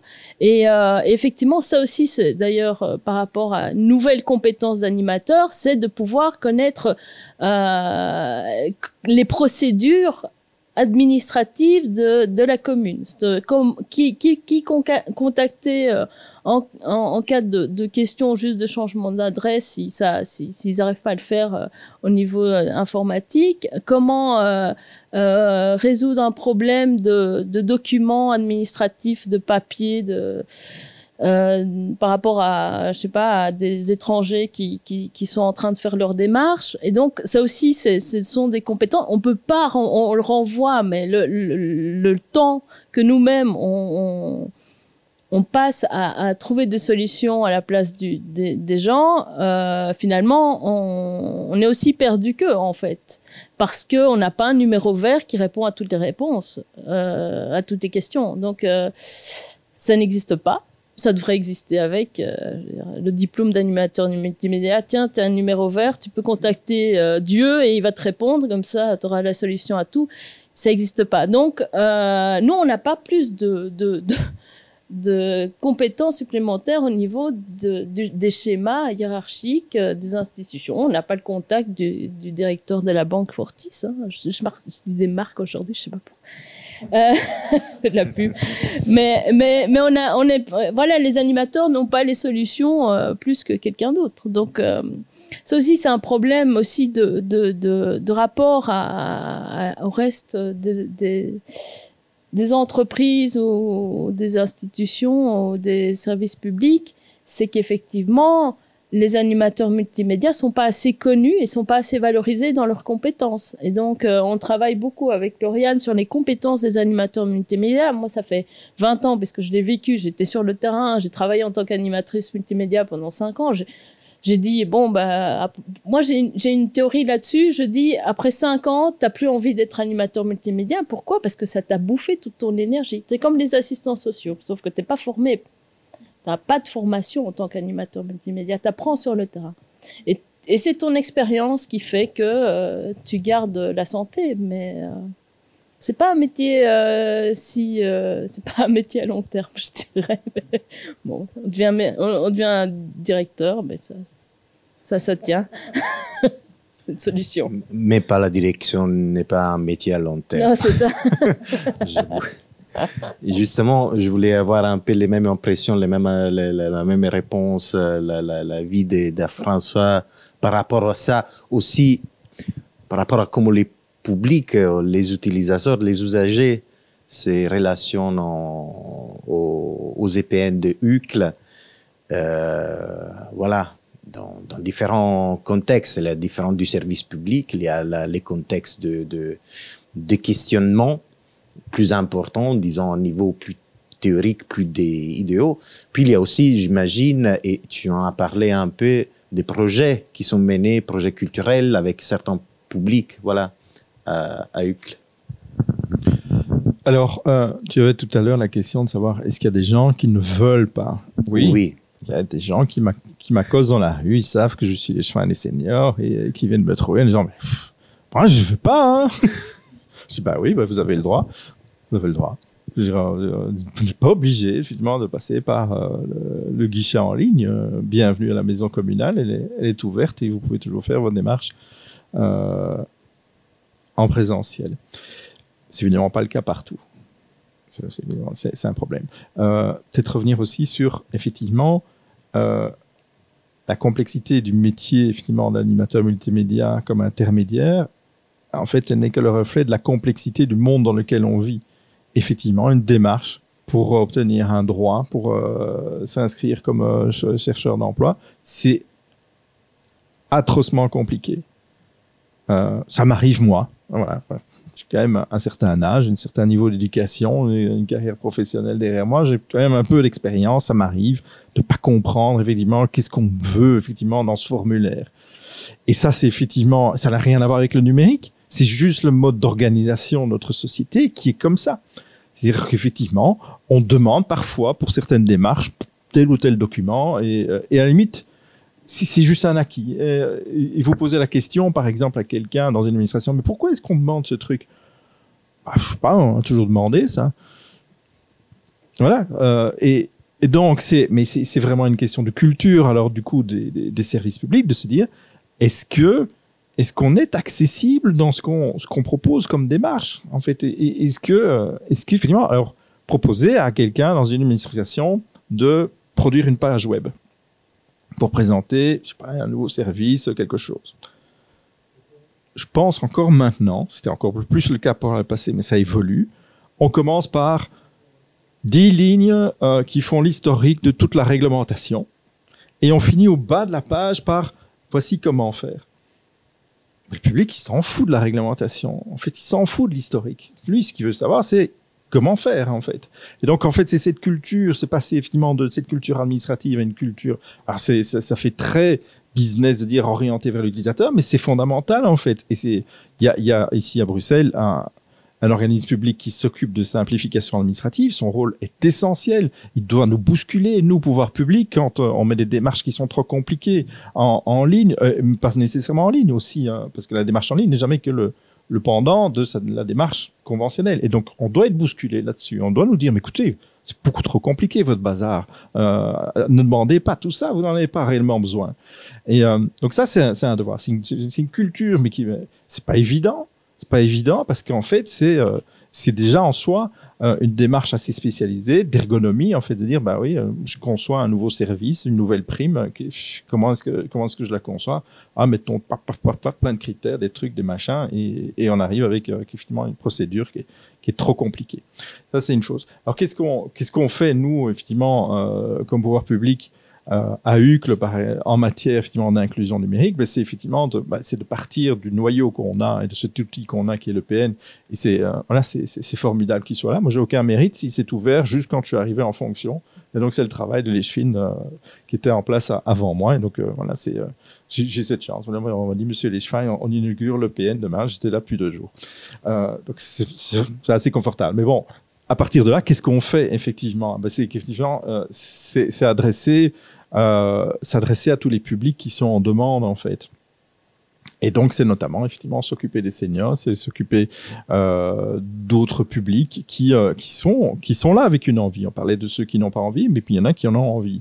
Et, il faut pouvoir répondre à, ces, publics-là, c'est pouvoir leur permettre effectivement de dépasser leur frustration, dépasser leur honte.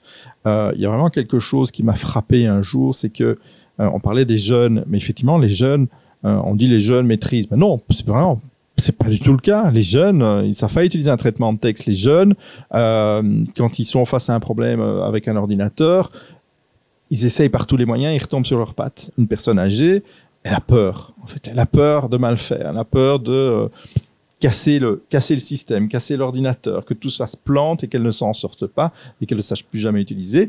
Euh, on parlait de budget, de, de- niveau de vie. Ben, un retraité, ça gagne pas bien sa vie. Enfin, ça n'a pas un bon niveau de revenu, même à Hucle, en fait. Et donc, euh, devoir remplacer un ordinateur ou faire appel à un technicien pour faire une réparation, c'est un trou dans le budget.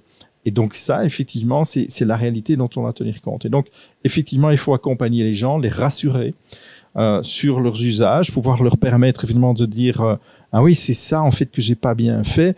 Ah mais ok ça va je vais encore essayer la prochaine fois ça ira mieux ou bien je rappellerai ou bien je repasserai parce qu'effectivement j'ai encore besoin. Et donc c'est- dans cet accompagnement du quotidien qui doit permettre aussi aux gens bah, de s'en sortir par eux-mêmes euh, et, de plus devoir peut-être un jour repasser par le PN sauf euh, parce que euh, le PN est un chouette endroit. On peut boire une tasse de café tout en lisant un journal en ligne. Et ça c'est effectivement un rôle essentiel aussi. C'est celui aussi qu'on retrouve dans des bibliothèques. Les bibliothèques, c'est pas juste un endroit où je viens chercher un livre, bonjour, au revoir. C'est aussi un lieu, effectivement, de socialisation, c'est un lieu de culture. Ben, le PN, c'est un peu ça aussi, avec juste l'interface du numérique. Et donc, on doit effectivement aller vers les publics qui, qui sont en demande par rapport à ça, qui sont en demande de pouvoir participer à ça euh, et, et de leur permettre d'a- d'acquérir cette autonomie indispensable parce qu'effectivement, euh, l'idéal, c'est que euh, pour toutes ces démarches, en fait, qui sont vraiment pas l'essentiel de ce que aussi le net peut offrir. Faire un virement en ligne, franchement, c'est formidable. Et le net, je pense, et, le, numérique a, tellement plus de choses à offrir que simplement ça. Et donc, c'est permettre effectivement s'approprier tous ces autres usages, d'être plus à l'aise euh, et, d'acquérir en autonomie, tout en comprenant, en comprenant ce qu'on fait. Et donc, il y, a cette dimension d'éducation numérique, de réflexion critique sur le numérique que chacun doit avoir aussi et, qui conduit peut-être effectivement certains publics à dire, bah, euh, et, et, on verra un peu comment on se sortira de cette crise, mais euh, un jour, effectivement, on se dira, fourte avec toutes ces visioconférences. Hein, euh, on se voit et, et, on est tous là. Moi, normalement, je n'aurais pas dû être là. Je, effectivement, j'avais dit je ferai, la, réunion, je ferai le forum en ligne. Puis je me suis dit non, non, François, termine vite cette réunion et, et vas-y vite parce que en fait, toi aussi, tu en as besoin. Tu as aussi besoin d'être avec les gens et de pouvoir euh, discuter comme ça. Et, heureusement, je pense qu'on va revenir à ça. Et, euh, et, on vivra avec des virus, on vivra sans doute avec d'autres pandémies. On sera peut-être un peu mieux préparé aussi. Euh, mais voilà. Moi, je veux dire, effectivement, il faut et, je pense l'humain en fait le, le, réclame. Alors ça, parfois il le réclame violemment. On, le voit au bois de la cambre. Mais parfois il le réclame aussi plus positivement. Et, c'est toute la démarche effectivement de et c'est l'intérêt aussi de cette crise c'est qu'en fait elle a permis elle permet aujourd'hui de de se rendre compte combien euh, la culture, le social, euh, tout ce qui crée le lien entre les gens et qui fait que les gens, les gens effectivement sont pas juste dans, devant, dans leur cuisine avec un ordinateur à cuisiner et à faire leur virement, ben c'est que c'est fondamental dans nos vies. Mais euh, merci. Justement, euh, si je peux me permettre, je, je voulais adresser une, question à tout le monde, mais euh, je pars par euh, Lorient ou qui a envie de répondre. Euh, justement, tu parles du, du François d'une éducation aux outils numériques, une, une, éducation, un esprit critique à développer. On en a parlé aussi avec Véronique pendant des, des, des, des réunions. En fait, de plus en plus, et surtout avec les confinements, il y a une question de l'émergence de nouvelles fragilités. C'est la question de l'identité. La phrase typique, si c'est gratis, ça veut dire que le produit, c'est vous. Et, donc, il y a toute une situation. Est-ce que ce type de, connaissances, de questionnements arrive aux EPN, sont débattus, sont discutés, sont présentés? Voilà, c'est un peu ça qui Oui, euh, effectivement, c'est vrai qu'on peut constater euh, un manque en fait de culture générale autour de ce que c'est le numérique et comment ça fonctionne euh, parmi la, la population. Euh, c'est pas de la faute des gens, c'est tout simplement que c'est pas enseigné et qu'on peut pas apprendre ça tout seul. On, a besoin d'avoir bah, des pédagogues comme on en a en, en EPN. Et c'est vrai que tout l'aspect de la culture générale sur le numérique, dans quel contexte ça a émergé, comme on disait tout à l'heure, qu'est-ce que c'est un algorithme, qu'est-ce qui se passe quand je suis sur Facebook, qu'est-ce qui se passe quand je suis enfermé dans une bulle d'algorithmes sur YouTube et Facebook qui me proposent toujours les mêmes contenus, et pourquoi, et comment en sortir. Euh, mais aussi, euh, en fait, le, numérique, ça apporte aussi euh, beaucoup de choses d'un point de vue humain, d'un point de vue social, ça permet de se connecter les uns aux autres. Et en fait, dans les EPN, c'est un petit peu la grande force des EPN, c'est le fait qu'il y ait des animateurs multimédia qui sont humains et qui sont là pour, pour aider les gens. Et effectivement, les animateurs multimédia ont aussi une mission un petit peu d'éducation numérique au sens large, un petit peu une mission éthique en fait, euh, qui est d'expliquer aux gens comment fonctionne en fait, les logiciels propriétaires, par exemple le logiciel des GAFAM, euh, le cloud, c'est très bien, mais du coup, euh, qu'est-ce que ça implique? Euh, Il y a vos données, elles sont monétisées euh, du- d'une certaine manière. Et, euh, et ça, c'est vrai que les EPN ont aussi ce rôle-là, qui, est, euh, très important euh, bah, pour, que les citoyens soient beaucoup moins vulnérables face aux, aux logiques marchandes. En fait, ce qu'on oublie souvent quand on a un utilisateur, par exemple, de smartphone, du numérique à un niveau relativement basique, ce qu'on oublie, c'est que derrière chaque application qui est installée sur notre téléphone, il y a une entreprise privée qui fait du profit. Et certes, c'est gratuit pour l'utilisateur, mais c'est pas si gratuit que ça parce que quelque part, ces données sont utilisées, euh, elles sont monnayées. Et euh, une des missions des EPN aussi, c'est de, de, pouvoir présenter aux usagers des alternatives à tous ces logiciels propriétaires, à cette logique marchande. Donc les EPN ont aussi pour vocation de, promouvoir le logiciel libre, euh, par exemple, et des solutions plus éthiques, plus éthiques pour les utilisateurs. Voilà, donc a aussi cette mission d'éducation générale que, les EPN, que les EPN font, et, et qu'ils feraient beaucoup mieux et plus efficacement s'il y avait plus de personnel pour, euh, pour tout ça. On dirait qu'elle a, elle a donné cours chez nous.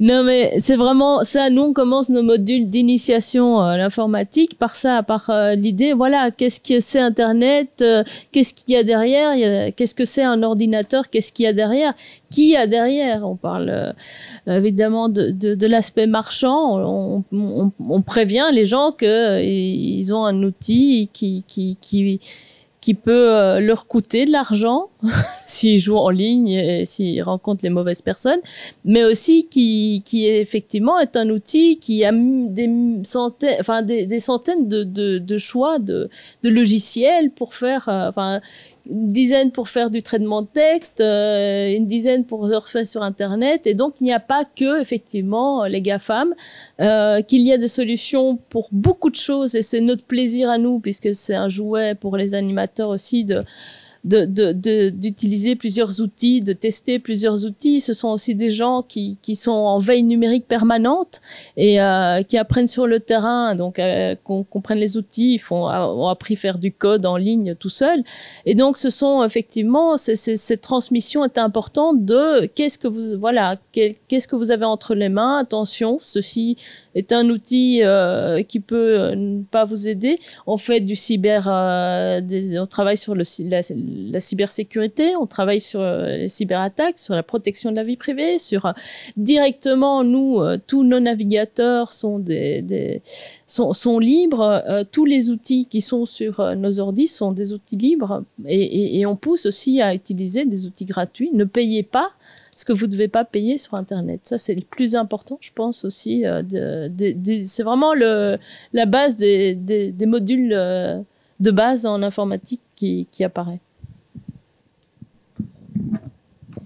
Non, peut-être euh, rebondir aussi euh, avec euh, peut-être mes préoccupations à moi, enfin ou nos préoccupations à nous autour de la question de l'éducation populaire et, qui me semble qu'ici a un écho particulier, non, dans le sens des, je crois que la démarche d'éducation populaire c'est n'est jamais partir du fait que les gens ne savent pas et que nous on sait. Quand on est dans la démarche euh, toi tu crois, moi j'essaie, euh, c'est fini. Là, il y a rien de, de, de- enfin en tout cas il y a plus d'éducation populaire, il y a juste de la, domination. Et, et je pense que dans, dans ce que vous dites, euh, il y a en tout cas euh, moyen d'arriver à une démarche où euh, l'espace euh, public numérique n'est pas un endroit où il y a des gens qui ne savent pas, qui sont en manque, qui, euh, euh, selon certains textes, euh, manquent même des maturités, alors que ça souvent sera des adultes, mais euh, des gens qui arrivent avec ce qu'ils savent aussi euh, sur euh, sur les mondes dans lesquels ils vivent, qui savent aussi euh, sur ce à quoi ils sont euh, confrontés. C'est-à-dire qu'ils savent par exemple euh, peut-être beaucoup mieux que euh, tout un tas de gens qui passent leur vie à numériser le monde, euh, quelles sont les limites de ça et qu'est-ce que ça empêche? Euh, peut-être qu'il le disait aussi il y a quelques temps, non? Quand on dit les liens sociaux, oui, ça a l'air rigolo, etc. C'est peut-être plus que juste rigolo que d'avoir à se confronter à la file, à, la banque ou des trucs comme ça. Donc c'est pas non plus que j'y tiens des masses, mais peut-être que des gens, qu'il y ait des espaces où on puisse euh, discuter ou euh, quand quelqu'un vient et dit non, là on a numérisé un truc et on est en train de perdre quelque chose et vous voyez pas ce qu'on est en train de perdre parce que la manière marketing dont on présente les nouvelles technologies, c'est toujours un plus, c'est toujours un mieux, c'est toujours euh, une capacité en plus. Et pouvoir avoir des espaces où on se rend compte que non, là, euh, euh, on, perd quelque chose et au moins se rendre compte qu'est-ce qu'on est en train de sacrifier euh, dans cette histoire-là, mais semble vraiment euh, essentiel. Et je crois que si ces espaces numériques peuvent être un lieu des, pensées de ça, justement des pensées de numérique, pas des diffusions de numérique, mais des pensées des, des, qu'est-ce qui fait cette numérisation, ça peut vraiment être des, lieux essentiels à l'avenir. Euh, le rôle des espaces publics numériques est lié à l'inclusion numérique. Donc effectivement, c'est un peu la mission de base. Maintenant, euh, dans l'urgence, on résout euh, ce problème. Mais effectivement, quand on est dans une période un peu plus calme où, l'urgence est moins forte, on, arrive à développer des, ateliers, euh, plus d'éducation générale sur le numérique. On arrive à dé- développer des, des, débats, enfin des rencontres autour du numérique. Ça, c'est un peu, je dirais, le, le must euh, de l'EPN et, en faire un lieu aussi de, réflexion, de ressources, de, même de création, création de contenu. C'est notre dada. On, est fan de ça. Tous les animateurs me disent ouais, maintenant qu'est-ce que je peux faire comme atelier de création de contenu avec un public spécifique, que ça soit des, mamans de quartier qui peuvent raconter leur vie, qui peuvent euh, euh, créer un blog, etc. Mais on, on pouvait faire ça en, en 2008, en 2010. Maintenant, on peut plus le faire parce que euh, notre mission euh, est revenue à une mission d'urgence. Euh, donc, on espère pouvoir continuer ce genre de projet un peu plus qui prennent plus de temps en fait. Si on est dans dans le timing justement. Voilà, je vais m'arrêter là. La, la voix off des labos qui maintenant fait des, des messages numériques informatisés off. Voilà, on dévoile les mystères. Je voulais simplement dire qu'on a encore une dizaine de minutes. Ah, Voilà. Et, et à la fin, vous verrez labo. C'est- Ceux qui sont j'aime restés, bien, j'aime bien ceux qui sont restés, ils verront qu'elle te dit là. j'aime bien les mystères du numérique et de baisser la tonalité de ma voix, et donner un peu de, de charme. L'image, non, même pas. Par rapport à toute la discussion qu'on a eue, les différents sujets, et euh, François aussi a dit quelques mots par rapport à, ma prochaine petite question, c'est une curiosité parce que en tant qu'opérateur culturel, euh, moi et mes partenaires, en entrant, évidemment, on a vécu les confinements, les restrictions sanitaires. On est en train de vivre une possible déconfinement, surtout le, le- les milieux culturels, les secteurs culturels euh, est en train vraiment de se mobiliser par rapport à ça. Euh, mais il y a une situation encore incertaine.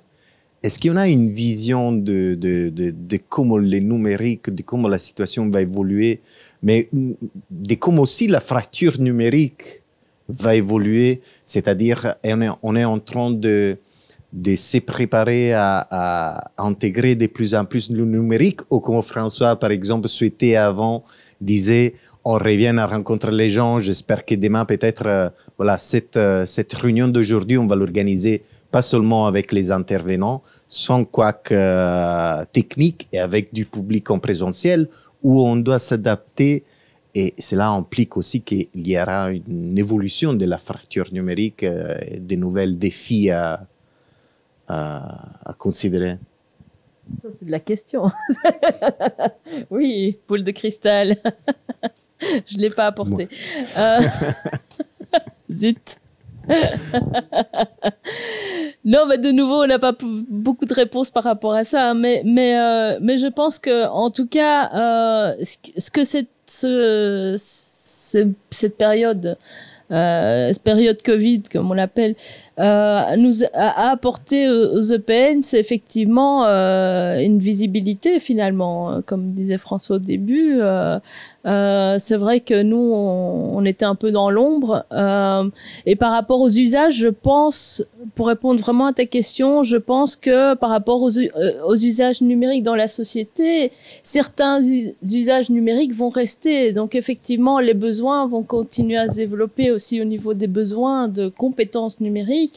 Euh, et que les EPN vont aussi devoir euh, s'adapter à, l'après euh, au niveau de, de- des compétences des animateurs. Moi, je suis souvent en discussion, en, brainstorming avec les animateurs de oui, qu'est-ce qu'on doit encore développer comme, at- comme atelier? Là, on a développé un atelier de télétravail, par exemple, une formation en télétravail, ça marche très bien, mais on sait que ça va pas durer. Qu'est-ce qu'on va la garder par après Ou est-ce qu'on va on va passer à autre chose? Est-ce qu'on doit développer euh, plus euh, de la création de contenu? Est-ce qu'on doit donc on, est en fait c'est L'animateur multimédia est un métier aussi qui permet d'évoluer en permanence. On, ne fait jamais la même chose. On n'est jamais euh, dans le quotidien, enfin dans le, pardon, dans le, dans l'habituel. On change tout le temps de, public, on change tout le temps d'atelier, on change tout le temps de contenu. Donc c'est hyper riche au niveau, c'est un laboratoire de contenu.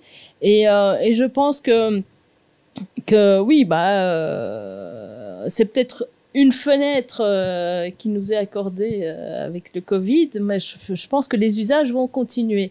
J'ai toujours dit, moi j'étais engagée en, en, en 2006 par la commune de Saint-Gilles pour faire ce projet 6, c'était un budget européen, donc gros budget, donc il y avait des financements à cette époque-là qui étaient donnés pour l'inclusion numérique par l'Europe pendant de, de 2000 à 2006, il y a eu aussi beaucoup de financements. Donc quelques EPN ont, ont- ont ouvert leurs portes, c'était vraiment un boom des EPN.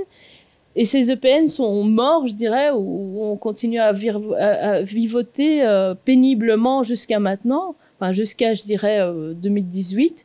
Euh, et effectivement, il y a, on m'a toujours dit, oui, mais bon, l'inclusion numérique, c'est un truc passager. On va te faire un contrat de deux ans parce que euh, on n'a pas le budget après. Et, euh, et après, en 2008, on parlait de ça 2006, 2008, il y en a qui n'étaient pas, pas nés.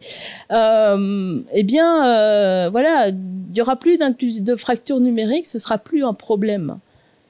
Voilà, la, réponse, ta réponse, elle est là. C'est que dans dix ans, je pense que je serai toujours là dans un EPN et je pense qu'il y aura toujours besoin d'un EPN.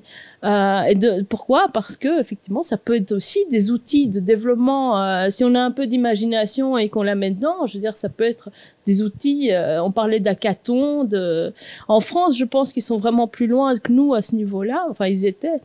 Je crois qu'ils sont même revenus au même stade que nous, mais euh, au niveau de, de développement des outils, c'est, enfin de, de l'outil EPN, il y a moyen de faire plein de choses sans remplacer un centre culturel, sans devenir un espace ou une bibliothèque. Mais il y a du boulot euh, d'avenir là-dedans. Moi, j'y crois. Tout à fait. Voilà. Je ne sais pas si François et Lorient voulaient, voulaient aussi commenter. Bah, juste euh, rajouter quelques mots, oui, effectivement, et, revenir à ta définition de l'EPN au départ, espace public numérique. Et donc, effectivement, on a, euh, j'ai longtemps travaillé dans une autre vie, avant de devenir échevin, dans un, un organisme public qui équipait les EPN. Mais en fait, notre mission, c'était juste de mettre des ordinateurs. La mission de la commune, c'était on trouve un lieu. Et puis, en fait, l'essentiel, effectivement, c'est euh, c'est d'en faire un lieu de rencontre et, et effectivement, ces personnes qui sont euh, des animateurs. Et des animateurs, ben, ils trouveront toujours des idées d'animation et euh, et il y aura toujours un besoin. Effectivement, la fracture numérique, elle va continuer d'exister. Je suis persuadé que moi, euh, et je fais des nouvelles technologies dans la commune d'Ucle, dans 20 ans, quand je serai retraité, je serai retraité avant, à un moment donné, je vais être largué par rapport à quelque chose, en fait. Et, euh, et je serai content, effectivement, de pouvoir trouver de l'aide, de pouvoir en parler. Juste pour peut-être pouvoir en parler, en fait. Euh, parce que je vais peut-être pas nécessairement compter sur mes enfants ou petits-enfants, si euh, un jour j'en ai. Mais, mais voilà. Euh, parce qu'aussi, j'aurais besoin de trouver quelqu'un de spécialisé pour m'en parler. Et pas, moi, c'est quelque chose que des, des seniors, des dames seniors m'ont dit dans, certains ateliers. Elles, elles étaient là, elles échangeaient, elles avaient tout un smartphone. Elles disaient, moi, j'en ai marre de mes petits-enfants. Hein. Ils viennent tu viens de tout changer dans mon smartphone, je retrouve jamais rien. Donc il faut pas compter sur les jeunes pour expliquer aux plus âgés comment ça fonctionne, parce qu'en fait, euh, les logiques de, de, de réflexion spontanée, de toute façon, les jeunes, comme on l'a dit, ne comprennent pas en fait ce qu'ils font. Et donc il faut des gens dont c'est le métier et qui vont continuer à réfléchir, à brainstormer sur qu'est-ce qu'on fait en fait pour mettre de l'humain. C'était le thème de, notre discussion. hein, qu'est-ce qu'on fait pour ramener de l'humain dans le numérique Et l'humain, en fait, c'est quelqu'un qui, euh, qui est un être social, c'est un être qui réfléchit au monde dans lequel il évolue et qui a envie d'en être. Et donc, eh ben, on, on doit faire cet accompagnement. Et, heureusement, ben, on, a, on a encore beaucoup de boulot en fait euh, à faire et, euh, et à faire dans, dans, cette direction-là. Le, le numérique, c'est jamais qu'un outil, comme le livre est un outil. Et voyez, comme dans les bibliothèques, on travaille sur la diffusion de l'outil, sur la compréhension de l'outil. Euh, euh, on parlait d'éducation numérique, ben oui, euh, comprendre aussi la télévision. Moi, je me souviens, ben, quand j'étais jeune, c'était plutôt, c'était la télévision qu'on essayait de comprendre ce que c'était. Hein, euh, L'éducation, qu'est-ce que c'est un JT, comment ça fonctionne. Euh, pareil, un journal imprimé, comment ça fonctionne, qui est derrière, quelles sont les, les puissances économiques derrière, comment comment est-ce qu'une information vient dans le journal et où n'y est pas, etc. Eh bien, on, sera dans les mêmes réflexions et on est dans les mêmes réflexions et je pense que ben dans 20 ans, effectivement, euh, on, on sera toujours là parce qu'il y aura toujours un besoin de décortiquer le monde dans lequel on vit et d'en faire partie. Merci. Laurien, tu- un tout dernier mot par rapport à ça. Oui, euh, bah, mes, mes collègues ont, ont tout dit, mais, euh, mais juste, euh, en fait, les, les espaces publics numériques, c'est vraiment des, des acteurs, en fait, euh, d'avenir, et c'est euh, c'est un petit peu les, les, les- vraiment les meilleurs acteurs pour pouvoir se charger de cette mission, parce que on l'a vu, c'est très complexe. Euh, c'est pas seulement les démarches administratives, c'est aussi toute la culture euh, autour du numérique, et surtout le lien social, et les espaces publics numériques répondent à ce besoin et, et répondent en fait à toutes les problématiques et surtout ils savent s'adapter. Et, euh, et donc à, Bruxelles, enfin les Open sont, très méritants. Ils font vraiment un énorme travail, euh, parfois avec des, budgets euh, très serrés. Et, les animateurs multimédia arrivent à s'adapter et arrivent toujours à, répondre aux attentes du public, quel que soit leur statut, qu'ils soient, bénévoles, que ce soit des, des mi-temps, qu'ils soient en temps plein. Ils arrivent à remplir ces missions et ils ont, vraiment beaucoup de mérite. Et, c'est vraiment un métier sur lequel il faut travailler et qu'il faut pouvoir pérenniser. Mais merci. Euh, ben, je remercie Lauriane Pauliac, je remercie Véronique Guizen, François Lambert Ramboche. Je remercie, même s'il n'a pas pu intervenir à distance, Renaud Ziegler de l'EPN des Verts, du Centre culturel des Verts, et la voix off, la peau, euh, qui n'apparaîtrait pas. Et je laisse les derniers mots à, à Guillermo clôturer l'événement. Je vais pas faire des derniers mots, enfin simplement voilà revenir euh, un peu à ce qu'on avait dit au, départ. Euh, on voit bien que euh, les espaces publics numériques, les ateliers numériques, etc., sont des lieux extrêmement intéressants, mais on, voit aussi très bien que c'est extrêmement complexe et que l'idée, il y a la solution c'est tout numérisé et si ça marche pas, bah on met un peu d'atelier et on saupoudre un peu d'ordinateur. Euh, bah c'est simplement une manière de euh, faire exploser euh, toutes sortes d'i- d'inégalités. Donc, je pense que la numérisation telle qu'elle va avancer, puisqu'elle de fait va avancer, euh, il faudrait tout de même qu'on puisse euh, la penser à partir de tous ces problématiques-ci et des, euh, autres problématiques qu'on développe depuis quelques temps ici. Et je pense que ça devient de plus en plus important. Tu parlais tout à l'heure de l'écriture. Bon, la séance précédente, justement, c'était une spécialiste de l'écriture qui expliquait qu'est-ce que ça avait changé, euh, l'apparition de l'écriture, euh, l'apparition ensuite euh, de, de l'imprimerie, etc. Et comment ça avait modifié le monde, sauf que ça l'avait modifié sur des milliers d'années? Euh, bon, là, cette fois-ci, euh, on n'a pas eu les milliers d'années d'assimilation. Et, euh, et il faudrait voir comment on peut introduire de la pensée, comment on peut introduire des, des, des prises dans tout ça, et comment on peut un peu stopper le- les délires solutionnistes. Voilà, merci.